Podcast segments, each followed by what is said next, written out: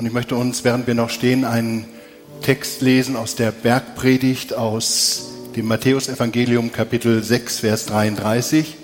Da heißt es, trachtet aber zuerst nach dem Reich des Herrn und nach seiner Gerechtigkeit, dann wird euch alles andere zufallen. Das ist so der Text, der über der Predigt steht, wie eine Klammer. In der Bibel haben die Schreiber oft eine Klammer um Gedanken gesetzt, die das Thema vorne und hinten umrunden. Und so soll das mit äh, diesem Vers sein. Ihr könnt das Predigtskript anfordern hinterher im Gemeindebüro, denn da gibt es eine ganze Menge Bibelstellen drin zum Thema, die ich aber jetzt heute nicht alle erwähnen, erwähnen möchte. Nehmt doch bitte wieder Platz. Jedes Jahr im Dezember, meist Anfang des Monats, bekomme ich eine Mail in mein elektronisches Postfach. Dann schreibt mir nämlich Schwester Miriam. Schwester Miriam ist eine Glaubensschwester, die ich sehr schätze, die ich sehr lieb habe. Sie ist äh, katholische Gemeindereferentin der katholischen Kirche in Oslepshausen und wir haben vom Sozialwerk her dort eine sehr gute und enge Zusammenarbeit. Äh, Schwester Miriam von den katholischen Geschwistern wie auch äh, Pastor Blanke von der evangelischen Kirche. Wir sind ein Team und gestalten miteinander auch geistliche Angebote, Gottesdienste in unserem Haus. Und äh, Schwester Miriam schreibt nun in den letzten Jahren immer, lieber Bruder Schulte, könnten Sie für mich Ende Dezember einen Gottesdienst übernehmen? Mir wird die Zeit so knapp, ich habe wieder meine Exerzitien. Jeder weiß natürlich, was das ist. Ich habe aber trotzdem nochmal gegoogelt, um nochmal genau zu wissen. Also Exerzitien sind im Bereich der katholischen Kirche geistliche Übungen, wo man sich eine Zeit lang rauszieht, um sich ganz bewusst auf Jesus Christus, auf das Gebet und auf die Bibel, das Wort Gottes zu konzentrieren. Und meiner Kollegin ist das so wichtig, einmal im Jahr, diese Woche Rückzug für Gebet und Bibellese und Konzentration auf Jesus, dass sie mich immer bittet, sie in ihrem Dienst zu vertreten. Und dieses Jahr habe ich gedacht, wow, vielleicht kann ich da etwas von lernen. Ist es bei mir auch so, dass ähm, ich vielleicht meine vielen Aktivitäten irgendwann mal im Jahr bewusst zurückschraube und sage, da sollen andere meine Arbeit machen und da will ich mich einfach mal zurückziehen und mich auf Jesus konzentrieren, auf das Gebet konzentrieren, auf das Bibelstudium konzentrieren. Und ich habe gedacht, ähm, wie cool ist das denn? Wir machen das ja auch in der Gemeinde. Also wir haben sowas, das nennen wir Pray First, also das Gebet zuerst. Weil uns ganz äh, wichtig ist, auch von der Gemeindeleitung, auch von der ganzen Gemeinde her, wir sind eine sehr aktive Gemeinde. Aber wir könnten kurbeln und drehen und die halbe Welt auf den Kopf stellen, wenn wir unsere Kraft durch den Heiligen Geist nicht in der Begegnung mit Gott vorher kriegen. Und wenn er uns nicht ausrüstet, wenn er uns nicht salbt, dann können wir noch so viel Action machen. Es wird möglicherweise Erfolg da sein, aber keine Frucht. Geistliche Frucht, das lehrt uns die Bibel, die entsteht dann, wenn wir Gott suchen, wenn wir, wie Pastor Andi sagt, im Zelt der Begegnung sind, wenn wir uns da ausrüsten lassen und da vielleicht auch zerbrechen mit unserem Herzen, um zu sagen, Gott, wir brauchen dich, wir wollen dich suchen. Und von daher die Aktionen dann starten. Darum bin ich unheimlich dankbar, dass wir ab heute, aber ich will da Pastor Andi nicht vorgreifen, der sagt da, glaube ich, noch was drüber, ähm, dass wir da so eine ganz bewusste Zeit haben, wo wir als Gemeinde Aktivitäten zurückschrauben und Gottes Angesicht suchen, absolut in den Vordergrund stellen. Ich bin dabei, denn wir haben eine große Vision als Gemeinde. Ich nenne die gerne auch noch mal am Anfang des Jahres, aber auch so zwischendurch rufe ich mir die immer ins Gedächtnis. Eine Vision, die Gott uns als Gemeinde gegeben hat. Wir träumen von einer Kirche, in der tausende Menschen Gott anbeten. Ich habe diesen Traum in meinem Herzen. Und wenn ich heute Morgen hier schaue, äh, es sind noch nicht tausende, aber wir sind auf dem Weg. Äh, nächsten Monat äh, fahre ich nach langer Zeit mal wieder nach London. Das letzte Mal war ich, glaube ich, im November, das ist schon ziemlich lange her. Und ähm, da habe ich äh, ein paar Heimatgemeinden. Unter anderem gehe ich gerne in den Kensington Tempel. Die Gemeinde kenne ich schon seit 30 Jahren. Und äh, Gott hat denen auch eine Erweckung geschenkt. Normale Elim Pfingstgemeinde, also sowas wie wir. Und ähm, Gott hat einen Aufbruch geschenkt, mehr und mehr. Sie sind dran geblieben an der Vision, dran geblieben am Gebet, am Evangelium. Und die haben jetzt so Jahre hinter sich. Da haben sie sonntags immer fünf Gottesdienste. Tausend Leute passen in ihre Kapelle rein. Ähm, fünf Gottesdienste hintereinander. Ich gehe meistens in den ersten, dann bin ich immer noch frisch, der Prediger ist noch frisch. Der ist dann um neun Uhr der Gottesdienst. Und dann geht es den ganzen Tag durch. Mittlerweile gehören zu der Gemeinde mit den Campussen, wie wir sagen, 20.000 Leute. Ich glaube, ich glaube, dass das auch in Deutschland möglich ist. Amen. Vielleicht ist es bei uns in Deutschland manchmal ein bisschen schwerer, aber da, so what, ne? Da wollen wir uns doch gar nicht groß drum kümmern. Wir gehen der Vision, die Gott gegeben hat, nach und wir suchen Gott im Zelt der Begegnung, strecken uns nach ihm aus, um auf das zuzugehen, was Gott tun möchte unter uns. Die Engländer haben da meistens jeden Sonntag im 17 Uhr Gottesdienst Taufe. Wäre das was für uns? Jeden Sonntag Taufe. Halleluja. Ja, und nicht zwei, drei, sondern vielleicht zehn, zwanzig, vielleicht noch mehr. Ja, okay. Äh, in der Hillsong ist es ja auch nicht anders, da gehe ich dann auch noch mal hin. Die haben meistens auch drei, vier Gottesdienste und ich glaube, wir sind auf einem guten Weg, denn wir möchten ja nicht, also ich meine große Kirche, eigener Ruhm, wir möchten, dass Menschen gerettet werden, dass Menschen Jesus Christus kennenlernen. In unserer Vision heißt es, dass Gott Fremde zu Gott Freunden werden. Menschlich habe ich da keine Hoffnung. Ich habe eine ganze Menge Freunde. Wenn ich mit denen so rede, viele von denen wollen von Gott nichts wissen. Also äh, ich kann das gar nicht machen, dass jemand gläubig wird. Aber ich kann beten, ich kann glauben, ich kann bereit sein, mich zur Verfügung stellen. Und Gott muss das immer machen. Eine Bekehrung geht immer erst von Gott aus.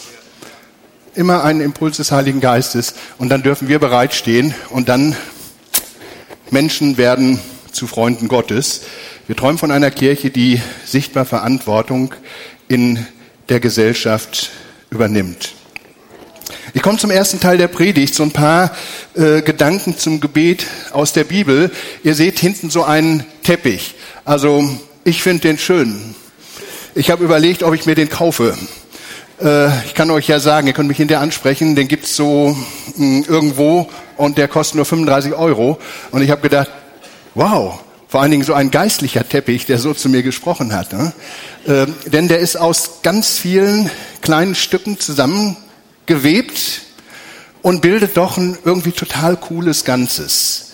Und so ist die Bibel. Der Bibeltext. Ich liebe den Bibeltext. Bibeltext kommt von lateinisch textus und textus heißt Gewebe. Das heißt, die Bibel ist gewoben von Menschen, 40 verschiedenen Menschen über Jahrhunderte bearbeitet worden, unter dem Geist Gottes gewoben worden und doch inspiriert vom Geist Gottes.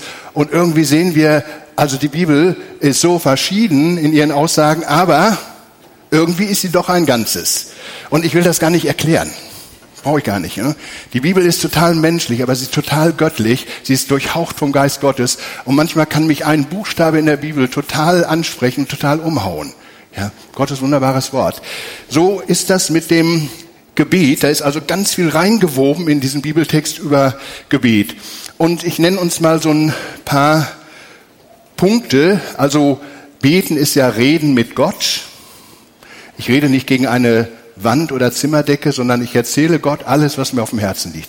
Ich habe mir angewohnt, gewöhnt, da sehr ehrlich zu sein. Ich sage Gott auch in sehr ehrlichen Worten manchmal, ähm, was ich auf dem Herzen habe. Und ich habe mal erkannt, ich brauche vor Gott ja gar nicht fromm zu spielen. Ja, ich kann vor Gott einfach so sein, wie ich bin. Und wenn ich sauer bin und wenn ich Frust habe, dann kann ich das und will ich das Gott ins Gesicht schreien manchmal. Aber ich lobe ihn auch. Und ich äh, sage ihm, wo ich Anliegen für andere Menschen habe und wo auf der Arbeit was schräg läuft, was mich ärgert. Ich darf das alles Gott sagen. Beten ist Reden mit Gott. Und meistens, vielleicht ist es bei euch anders, kommt nicht die Stimme aus dem Himmel, die sagt, so spricht der Herr, sondern meistens muss ich schön fleißig die Bibel lesen und da fängt Gott durch das Wort an, zu mir zu reden. Und ich finde das auch mittlerweile ganz gut. Die Bibel ist sehr verlässlich. Kann ich mich nicht so vertun, was ich sonst so alles höre. Also Gott antwortet durch die Bibel sehr häufig. Beten ist Atmen der Seele. Ich kann auf Nahrung verzichten. Ich kann äh, vielleicht zwei, drei Wochen sogar. Ich kann auf Trinken verzichten, sollte ich aber nicht machen, kann sehr gefährlich sein. Aber man weiß, am Tag mal nichts trinken, das überlebt man ganz gut. Ne? Auf Nahrung verzichten. Ich habe mal so Experiment gemacht. Ähm, ich habe sechs Tage für irgendwas gefastet. Und da habe ich gedacht, wäre doch cool, wenn du das noch ein bisschen erhöhen könntest, das Fasten. Machst du beim Fasten noch die sechs Tage jeden Tag zehn Kilometer schnellen Dauerlauf. Das ist sowas für mich. Ne? Also mag auch nicht jeder. Meine Frau sagt immer, du bist bekloppt. Ne? Aber äh, das war eine geniale Erfahrung. Ne? Also äh, ich kann ein bisschen mal auf Nahrung verzichten, aber auf Atmen, da kann ich nicht verzichten. Denn Atmen ist ein Grundbedürfnis, das ist absolut überlebensnotwendig. Kann paar Sekunden, paar Minuten vielleicht auf Atmen verzichten. Und für uns Christen ist das Gebet das Atmen unserer Seele.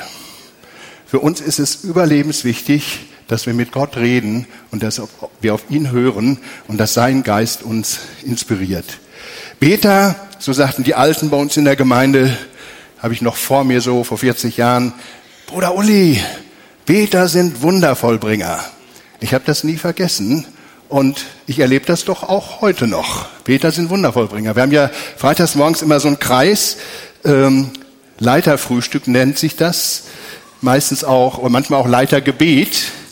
Kathi macht da immer leckere Sachen, darum gefällt mir auch Leiterfrühstück ganz gut. Ähm, aber da beten wir das ganze Jahr, jeden Freitag für Menschen, die uns auf dem Herzen liegen. Die stehen auf einer kleinen Gebetskarte und wir werden nicht müde, Gott zu suchen für diese Menschen. Letzten Freitag haben wir mal so geguckt, äh, was hat sich denn so getan im letzten Jahr?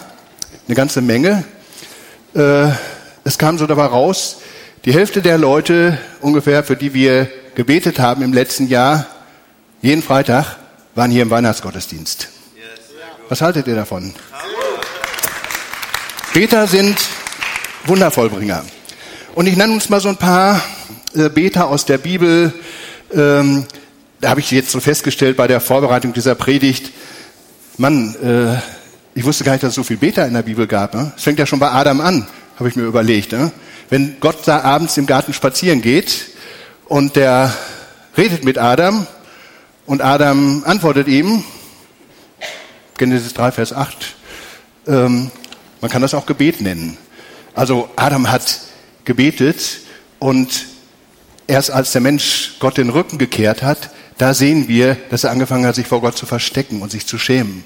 Aber in der Gemeinschaft mit Gott spricht er einfach täglich mit Gott. Und äh, wir lesen in Genesis Kapitel 4, nach dem Sündenfall, ein, zwei Generationen später, da heißt es dann, und die Menschen auf der Erde fingen an, Gott im Gebet zu suchen. Das heißt, in uns Menschen ist ganz tief etwas drin, eine Sehnsucht nach Gott, ein Verlangen.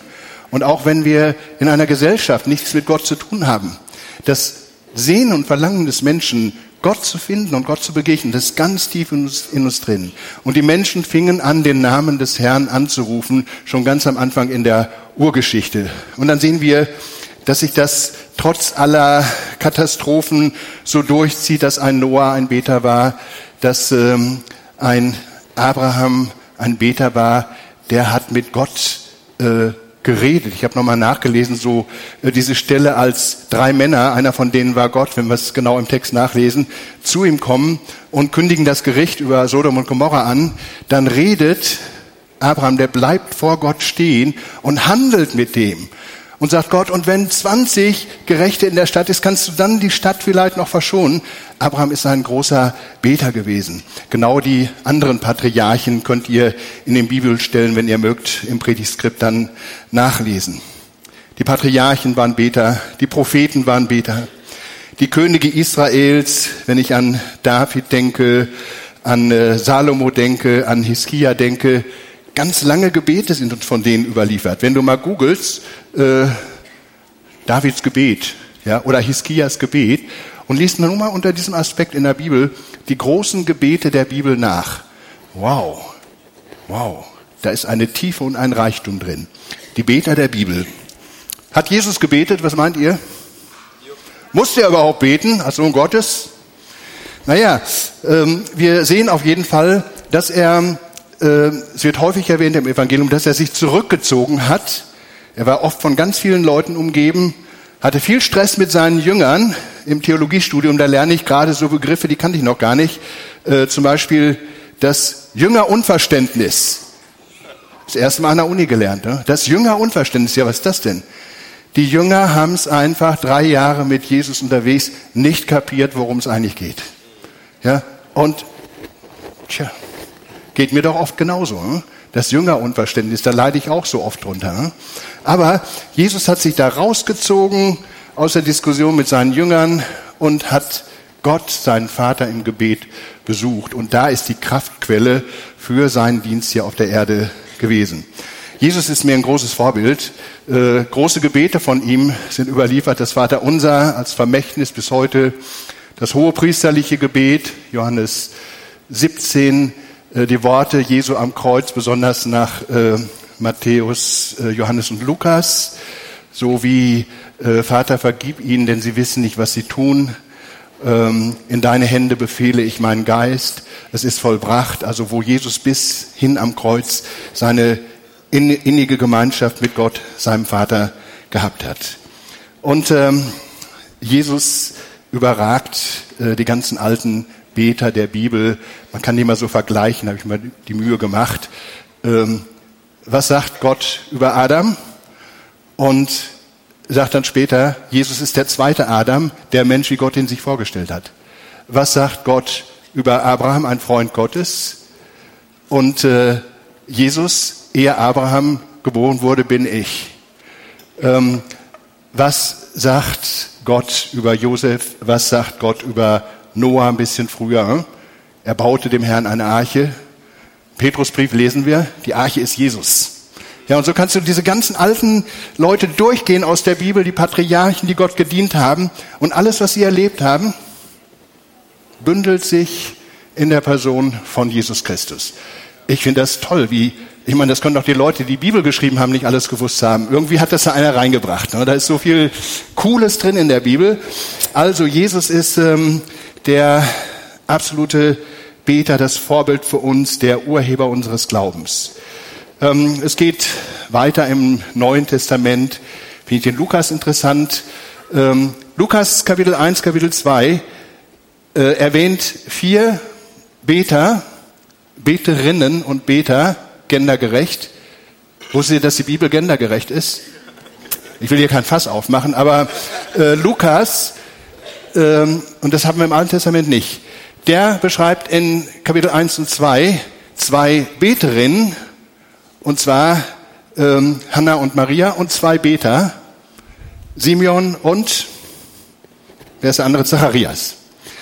So, also, da geht's weiter im Neuen Testament. Die Urgemeinde hat gebetet, gibt's tolle Gebete. Stephanus, ähm, ein Gebet von ihm, von Paulus sind uns Hymnen und Bekenntnisse überliefert, zum Beispiel Römer äh, 8, wo es von der unbegreiflichen und endlosen Liebe Gottes geht. Da sagt man, es ist ein altchristlicher Hymnus gewesen, den Paulus aufgeschrieben hat und der wahrscheinlich in der ersten Gemeinde gesungen wurde, genau wie Philippa äh, 2. Äh, der, der in der Gestalt Gottes war, hielt es nicht für einen Raub, Gott gleich zu sein, sondern wurde Mensch, entäußerte sich selbst, wurde einer von uns. Ne? Das sind so die Gebete und Hymnen, die Paulus niedergeschrieben hat. Gibt viele bekannte Gebete, sei nur mal so erwähnt, äh, das Lied des Moses, Exodus 15, das Siegeslied der hier haben wir es schon im Alten Testament, der Deborah und des Baraks. Frau und Mann haben ein Liebeslied, ein Siegeslied für Gott gesungen. Die Psalmen als das Gebets- und Gesangbuch der jüdischen und der christlichen Gemeinde. Gebetsarten. Ich finde das sehr gut und weise vom Heiligen Geist, dass er uns zeigt in der Heiligen Schrift, dass das Gebet etwas ganz Vielfältiges ist, so wie unser Teppich. Ja, wir sind ja heute manchmal so auf der Lobpreisspur. Und das ist auch sehr gut, weil Dank und Lobpreis ist für uns etwas ganz Gutes. Dank und Lobpreis ehrt Gott und das soll einen großen Stellenwert haben. Aber es gibt nicht nur den Lobpreis in der Bibel und den Dank, es gibt ein Gegenstück dazu und das ist die Klage. Seid ihr mit mir? Dass Dank zu Gott und Lobpreis ganz, ganz wichtig ist, aber auch die Klage, die ich vor Gott bringe, wenn mir etwas Schlimmes passiert, dass sie auch ganz wichtig für mich selber, für meine Seele ist und dass es authentisch ist, wenn ich Gott mein Leid klage. Zu mir ist mal eine Dame gekommen, was nicht 20, 20, 30 Jahre her, und äh, strahlte mich an und sagte, Pastor Uli, mein Mann ist fremdgelassen, hat mich fremdgegangen, hat mich verlassen. Oh, habe ich gedacht, was strahlt die denn so? Ja, ich habe so einen Frieden darüber und das ist so klasse. Ich habe mir gedacht, also die ist auf der Lobpreis-Überholspur. Ja, also normalerweise, wenn mir sowas passiert, dann sage ich, so ein Scheiß, also das ist das Schlimmste, was mir passieren konnte. Ich habe mir alles andere erwünscht, aber das nicht. Das wäre für mich authentisch. Ne? Ich meine, es ist gut, wenn ich hinterher von der Klage durch Gottes Hilfe wieder zum Lob komme. Das habe ich auch ganz oft erlebt. Unser Sohn war mal lange sehr, sehr krank. Da habe ich geklagt zu Gott. Und als Gott das Schicksal gewendet hat, da konnte ich wieder danken und konnte ich wieder loben. Ja, also beides. Lobe, loben und klagen hat in dem Psalm halbe halbe studiert mal die Psalmen. Ich mache das gerade. Ich habe so eine tolle Psalmauslegung. Äh, jeder Psalm ähm, eine Seite Auslegung und da lerne ich wahnsinnig viel. Also äh, die Psalmen ist immer so äh, Lob, Dank, Klage, ganze Palette des Gebetes. Also wir haben äh, Dank, Lob, Klage, wir haben die Bitte, die Bitte bringt unsere Abhängigkeit, liebevolle Abhängigkeit zu Gott zum Ausdruck, dass ich bete. Ich meine, Gott weiß alles. Ich brauche Gott nicht beten. Ja, in der Bibel steht auch, ehe sie ihn bitten, wird er sie erhören. Also Gott weiß es, ehe wir es bitten, aber die Bitte zu Gott bringt eine demütige und liebevolle, freiwillige Abhängigkeit zu Gott zum Ausdruck. Herr, ich will dich bitten. Ich müsste es vielleicht nicht tun, aber ich möchte meine Anliegen zu dir bringen. Die Bitte oder die Beugung gibt es bei uns kaum. Ne? Also in der evangelischen Kirche, wo ich häufig predige, da hat man immer schon äh, die Beugung in der Liturgie mit drin und ich finde das sehr wichtig, ähm, können wir mal wieder drüber nachdenken. Also für mein persönliches Leben, auch wenn ich Mist gebaut habe, zu sagen, Gott, ich sag dir das, ich beug mich darunter, ich stelle mich darunter, ist für mein geistliches Leben sehr, sehr wichtig. Oder in unseren Nöten zu Gott rufen, äh, Fürbitte zu tun. Die Fürbitte lenkt meinen Blick von mir weg auf andere. Ist wichtig, ja? sich nicht nur so, ich bin auch so ein Egomane, ne, dass ich nicht nur mich immer um mich so drehe, ah, geht's mir gut, wie fühle ich mich und dies und das, ne? hat mir jemand was Falsches gesagt. Nee, ich muss das immer wieder ähm, weg von mir hin zu anderen. Das ist die Fürbitte. Und wenn wir jetzt in den nächsten Wochen beten, dann wollen wir uns darin üben, in der Fürbitte. Es ist gut für uns, wenn wir auch mal den Blick von uns weglenken und den hin auf andere lenken. Die Fürbitte. Also es gibt eine ganze Palette von Gebetsarten wie unser Teppich. Und wenn wir das im Auge behalten, wird unser Gebet eine runde und fruchtbare und gute Sache. Wo sollten wir denn beten? Ähm, ich habe mal so die Bibel letzte Woche mal durchgearbeitet zum Thema, was gibt's da so für, ja Leute, ich bin Rentner. Ich habe zu Gott gesagt, Herr, in der Zeit jetzt, die mir noch bleibt, äh, wo ich ein bisschen mehr Zeit habe als früher, da will ich volle Kanne, volle Kanne für Jesus. Ne? Volle Kanne in die Bibel rein, volle Kanne ins Gebet. Also das möchte ich schon ganz gerne machen. Darum äh, habe ich mal geguckt, wo haben denn die äh, Alten gebetet? Also äh, dreimal steht in der Bibel etwas von einem Obersaal. Das finde ich cool. Äh, Daniel ist in einen Obersaal gegangen, erstes Stockwerk, und äh, hat da bei offenem Fenster gebetet. Und was die Leute davon von gehalten haben, war ihm relativ egal, ist ihm nicht so gut bekommen, aber Gott hat eine gute Sache draus gemacht. Ähm, Jesus hat, als er das letzte Abendmahl gefeiert hat mit seinen Jüngern, ist er in einen Obersaal gegangen. Die haben den Saal mit Polstern ausgelegt, dass es schön gemütlich war und da haben die das Abendmahl gefeiert. Und die erste Gemeinde zu Pfingsten ist in einem Obersaal gewesen, wahrscheinlich im Haus einer der sechs Marias, die es im Neuen Testament gibt. Und äh, da äh, haben sie oben im Obersaal gebetet und Gott gesucht, denn Jesus hat gesagt, wartet da so lange, bis der Heilige Geist kommt und ihr mit Kraft erfüllt werdet. Und da im Obersaal. Ne? Oh. Wir haben ja auch einen Obersaal hier. Konferenzraum nennen wir das. Ne? Und da treffen sich die Ältesten. Und da wünsche ich mir, und das machen wir ja auch, dass wir da nicht nur tagen und Probleme wälzen, sondern dass wir wie in der Bibel im Obersaal kräftig beten, dass Gott etwas tun kann in der Gemeinde. Also da haben wir den Obersaal als Ort, wir haben die Natur. Äh, in einem Psalm Davids heißt es, wenn ich sehe die Himmel deiner Hände Werk, Mond und die Sterne, die du gemacht hast. Ne? Äh, wunderbar, das hat der David nicht im Keller, sondern das hat er wahrscheinlich draußen, ist ihm das eingefallen. Ne? Also das so gesehen hat. Er hat also draußen gebetet. Ich mache das auch gerne im Wald. Ein, zwei Stunden joggen, drei, vier, und schön beten draußen im Freien. Absolut gute und geistliche und wichtige Erfahrung. Also man kann drinnen beten, draußen beten, ähm, im Heiligtum, im Tempel, sprich in einem Kirchengebäude. Man kann im Kämmerlein beten. Das war damals so eine Speisekammer, habe ich nachgelesen. Das Kämmerlein. Ähm, und da habe ich gedacht, ich kenne das auch noch. Ich bin ja schon ein paar Tage älter und ich kenne noch die Speisekammer. Kennt ihr die auch noch? Also so das war bei Tante Hilde in Berlin. Da gab es noch keine Heizung, äh, sondern die haben so einen Kachelofen gehabt. Der wurde aber nur im Winter angezündet. Und neben der Küche gab es eine Speisekammer. Da war kein Fenster und äh, eine Tür mit so einem alten rostigen Schlüssel. Und da sind wir Kinder immer gern, das fanden wir ganz cool, in die Kammer zu gehen. Jesus sagt, wenn du betest, stell dich nicht auf die Straße irgendwo ne, und äh, schwing da große Gebete zu unpassender Gelegenheit, sondern wenn du betest, geh in dein Kämmerlein. Und mein Kämmerlein, also wir haben so eine Speisekammer nicht mehr. Schade, wir haben einen Kühlschrank. Ähm, geh in dein Kämmerlein. Ja, mein Kämmerlein ist mein Auto zum Beispiel. Ja, also ich muss immer ziemlich viel Auto fahren, so 30.000 im Jahr, äh, meistens alleine. Und das habe ich für mich entschieden, das ist mein Kämmerlein. Ne? Natürlich nicht, wenn noch vier Leute drin sind im Auto, ne? muss man sich dann schon absprechen. Aber, aber so, wenn ich alleine bin, Bibel hören, Teachings hören, beten, in neuen Zungen beten. Ja, ich meine, wenn äh, mein Kollege, der da neben mir an der Ampel steht, da den Bass, wo man hat, wieso soll ich nicht beten? Ne?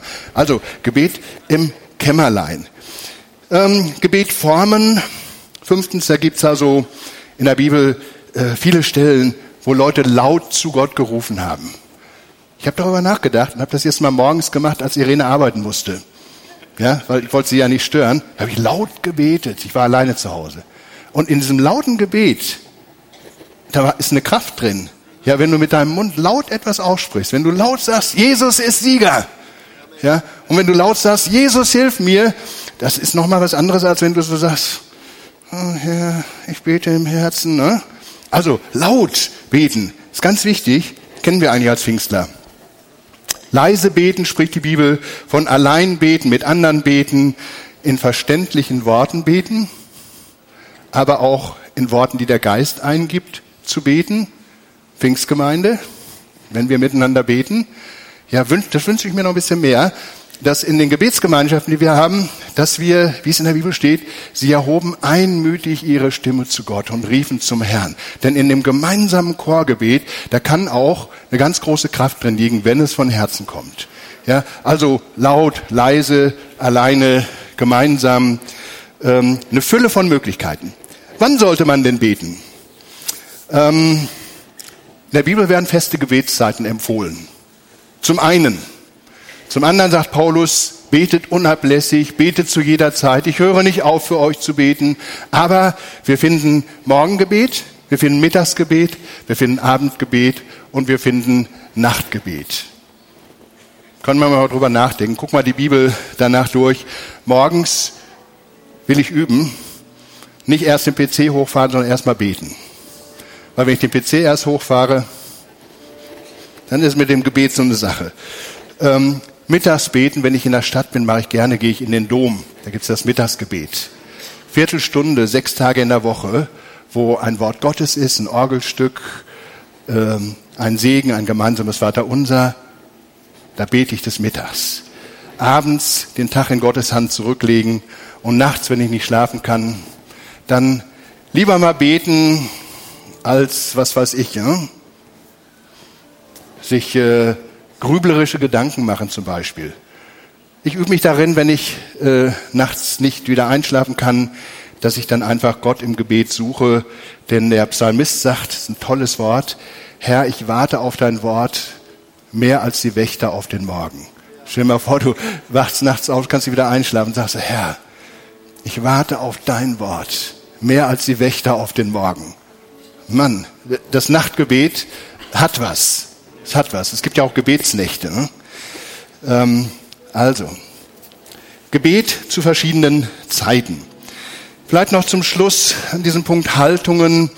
Ähm, es gibt verschiedene äußere Haltungen in der Bibel, ich glaube sieben, acht Stück.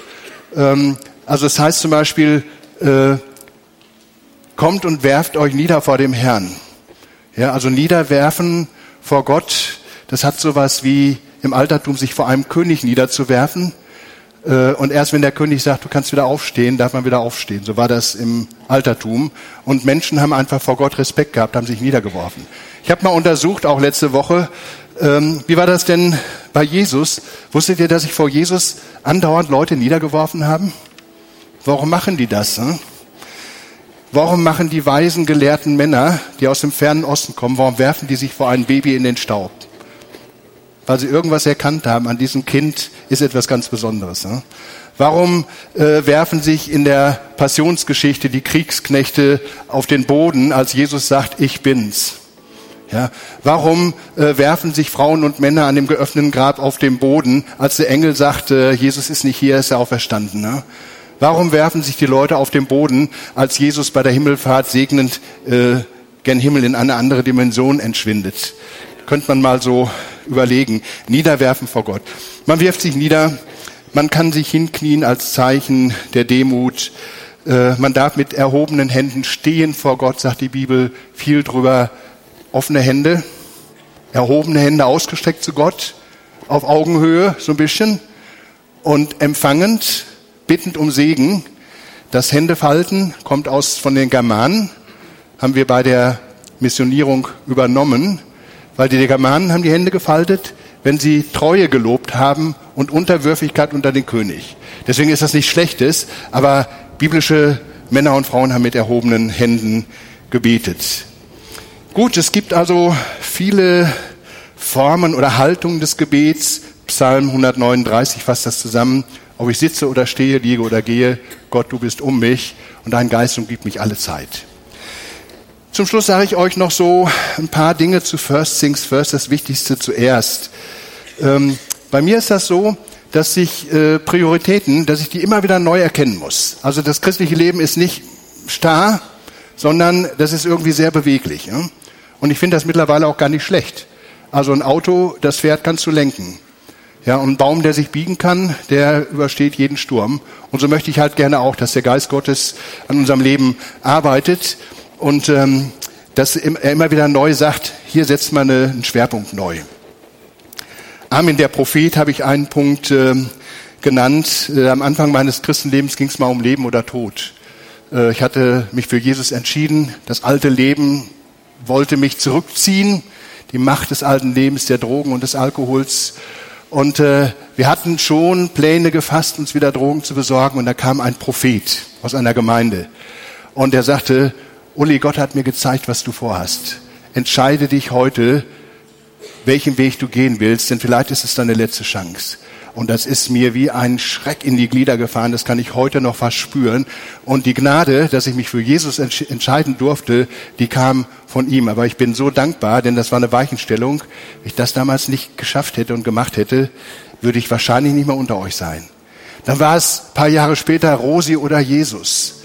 Die alte Freundin, die mit mir durch dick und dünn gegangen ist, die dann sagte, Uli, du musst dich schon entscheiden, entweder dein Jesus oder ich. Beides geht nicht. Ja, ja was machst du da? Als junger Mann möchtest du gerne eine Freundin haben. Und ich habe gesagt, nee, also ich, ich will leben, ich will nicht mehr zurück, ich bin entschieden zu folgen Jesus, ich nehme Jesus. Und dann hat Gott noch einen draufgesetzt, hat gesagt, und fünf Jahre stell das Thema Partnerschaft mal schon hinten an. Ich sag, wieso das denn? Ja, sieh erst mal zu, dass du mit dir selber klarkommst. Erst auf der Bibelschule immer schön lernen, ne? mit den eigenen Gefühlen klarkommen. Und nach fünf Jahren trat Irene in mein Leben. Vor 38 Jahren. Gott macht das gut. Ähm, Autotank oder Opferbeutel. Ich war Praktikant in der, in der äh, Gemeinde in Tostedt damals und hatte noch 5 D-Mark in der Tasche, 5 Liter Sprit im Tank und 200 Kilometer zu fahren. Und der Opferbeutel ging rum. Und der Geist Gottes sagt zu meinem Herzen, rein damit. Und ich sag zum Heiligen Geist, dann komme ich aber nie nach Hause. Zehn Minuten ging das so hin und her und dann bin ich doch noch nach vorne gegangen, habe meine letzten fünf Mark da reingetan, weil ich das Gefühl hatte, Gott sagt es mir, was ist dir wichtiger? Vertrau doch mal, mach es mal. Ne? Und nach dem Gottesdienst kommt ein alter Bruder zu mir, sagt, der Herr hat mir was aufs Herz gelegt, drückt mir 20 Mark in die Hand. Und dann kommt eine Schwester und drückt mir 10 Mark in die Hand. Und dann kommt ein Ehepaar und drückt mir 50 Mark in die Hand. Und ich bin mit 200 Mark aus der Torstädter Gemeinde rausgegangen. Funktioniert aber nicht immer. Also ich habe mal, bin auch schon damit auf die Nase gefallen. Aber wenn, wenn Gott es sagt, ist es gut. Eigenheim oder Kirche, wir bauten ein Haus in Ilpol, wir waren nach Bremen gezogen und äh, alles selbst gebaut. Der gute Freund hier aus der Gemeinde sagte, Uli, du musst auch sonntags was tun am Haus, sonst werden wir nie fertig. Und ich hatte aber das Gefühl, sonntags, der Sonntag gehört dem Herrn. Ne? Wenn Kirche ist, ist Kirche. Sechs Tage kann ich arbeiten, aber sonntags bleibt die Arbeit auf dem Bau ruhen. Und was denkt ihr euch? Das Haus ist trotzdem fertig geworden. Ne? Ich habe hinterher sogar noch ein zweites bauen dürfen. Ja, also Gott macht das schon ganz gut. Lajana, dein Großvater, hat mir auch sehr dabei geholfen. Das werde ich ihm auch nie vergessen. Ähm, Eigenheim oder Kirche, die Kids festhalten oder loslassen, das ist bei mir ein ganz heißes Thema immer noch, denn ich habe drei wunderbare Kinder. Vor kurzem lebten sie noch alle zu Hause, also um ehrlich zu sein, zehn Jahre sind sie schon ausgezogen. ähm, wir hatten meistens ziemlich cooles Familienleben. Naja, Tabea wird 35, Samuel 33, Daniela 28, es kommt mir vor wie gestern. Und dann muss ich gerade lernen, hey, du alter Sack, du hast deinen Kindern nichts mehr vorzuschreiben. Ja, aber ich nehme gerne Einfluss. Ne? Ähm, nee, lass die mal. Ja, warum? Ja, Vertrauen oder Einflussnahme. Vertrauen oder Einflussnahme. Und das muss ich lernen. Und ich sag euch, weiß nicht, ob das noch jemand kennt von euch, das ist mit eines der härtesten Dinge, die ich so lernen muss, meine Kinder loszulassen, sie in Liebe abzugeben und Gott zu überlassen, ihnen niemals reinzureden, allenfalls, wenn sie mich mal fragen, was nicht mehr so häufig vorkommt, äh, dann vielleicht ganz vorsichtig etwas zu sagen. Das ist für mich eine Glaubensschule. Jetzt muss ich lernen, zu vertrauen und zu glauben, anstatt äh, die Kinder zu beeinflussen. Und äh, zum Schluss, Facebook. Facebook. Ich bin ja so ein Facebooker. Zwei Stunden am Tag ist nix, ne? äh, weil ich like gerne, ich werde gerne geliked, ich mische mich in manche Diskussionen ganz gerne rein. Äh, aber irgendwann, so vor zwei, drei Monaten, habe ich gemerkt, also manchmal legt sich ein Schatten über mein Herz. Ja, wenn ich in so eine unsägliche Diskussion wieder reinkomme, dann habe ich gesagt, das machst du nicht mehr. Ne? Weil ich habe gemerkt, wenn ich das mache, legt sich ein Schatten über mein Herz und wenn ich aber zu Jesus komme und bete, geht mir die Sonne auf. Also habe ich äh, mit dem Herrn ausgemacht, ich mache zwei Monate Facebook-Pause und mach mal die zwei Stunden konsequent nur Gebet und Bibel lesen. Ich sage euch, mein Herz ist voll.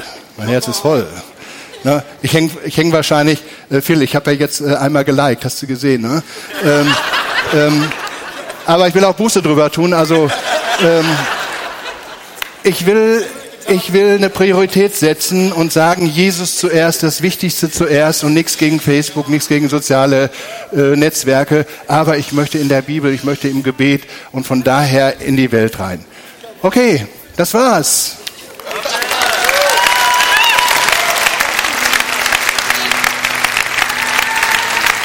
Gut. Wollen wir noch beten? Vielleicht steht er mit mir auf. Herr Jesus, wir möchten dir danken einfach für dieses neue Jahr, Herr, dass du uns einen guten Anfang schenkst, dass wir spüren dürfen in unseren Gottesdiensten, Herr, eine Salbung und Kraft des Heiligen Geistes, Herr. Wir danken dir für dein Nahsein, Herr. Und wir möchten in dein Zelt gehen. Wir möchten dich suchen, Herr Jesus. Herr, wir möchten uns ausstrecken nach dir, nach deiner Kraft, nach deinem Evangelium. Wir bitten dich, Herr, dass du uns eine neue Salbung, eine neue Begegnung mit dir schenkst, Jesus. Fang du heute damit an. Lass uns in ein Jahr des Segens und des Sieges mit dir hineingehen. Jesus, wir preisen dich, wir preisen dich, Herr. Und ich möchte heute Morgen eine Frage stellen, die stellen wir ganz bewusst in jedem Sonntagsgottesdienst. Da geht es auch um Entscheidung, um Priorität. Vielleicht ist jemand heute Morgen hier, der so angesprochen worden ist und merkt, ja, da ist jemand, Da ist Jesus da, der bei mir an meinem Herzen anklopft. Ich möchte dir heute Morgen die Gelegenheit geben, eine Entscheidung zu treffen, eine Priorität zu setzen für Jesus. Und wenn du das vielleicht so im Herzen hast, sagst, ich möchte mich für Jesus entscheiden, neu für Jesus entscheiden. Ich möchte Jesus an die erste Stelle setzen, ganz neu, denn es ist ein wunderbares Leben mit ihm, dann möchte ich dich bitten, dass du kurz deine Hand hebst, dass wir einfach dafür beten können. Ja, Dankeschön. Ja, es sind ganz viele, die einfach auch dieses Verlangen haben, das ich auch in meinem Herzen habe, neu mit Jesus. Ich bin entschieden zu folgen, Jesus, nie mehr zurück. Streckt unsere Hände, lass uns unsere Hände zu Gott ausstrecken. Herr Jesus, wir strecken uns aus nach dir, Herr. Wir möchten dich bitten, Herr, dass du heute Morgen Entscheidungen festmachst, Herr. Herr Jesus, dass die Kraft deines Heiligen Geistes gerade jetzt wirkt, Herr, an unserem Leben, Herr. Oh Jesus, greif du ein, Herr. Schaff du diesen Moment, der nur von dir kommen kann, Herr. Jesus, schaff du echte Umkehr, echte Bekehrung, Herr. Eine echte Wiedergeburt durch deinen Heiligen Geist. Herr, erfülle uns neu, erfülle auch mich ganz neu mit deiner Gnade und Kraft, Herr. Wir strecken uns aus nach dir, Herr Jesus. Oh Herr, lass diese Gemeinde wirklich von dir ganz neu erweckt werden, Herr. Mach uns zum Segen auch für andere. Oh Jesus, wir danken dir. Wir preisen deinen wunderbaren Namen. Halleluja, Jesus. Halleluja. Danke, Jesus. So, danke, Jesus. Danke, Jesus. Halleluja. Cool. So spreche ich euch das zu, dass der Herr euch segne und euch behüte. Er lasse sein Angesicht über euch leuchten. Er gebe, er erhalte euch seinen Frieden. Im Namen des Vaters, des Sohnes und des Heiligen Geistes einen großartigen Sonntag für euch. Dankeschön.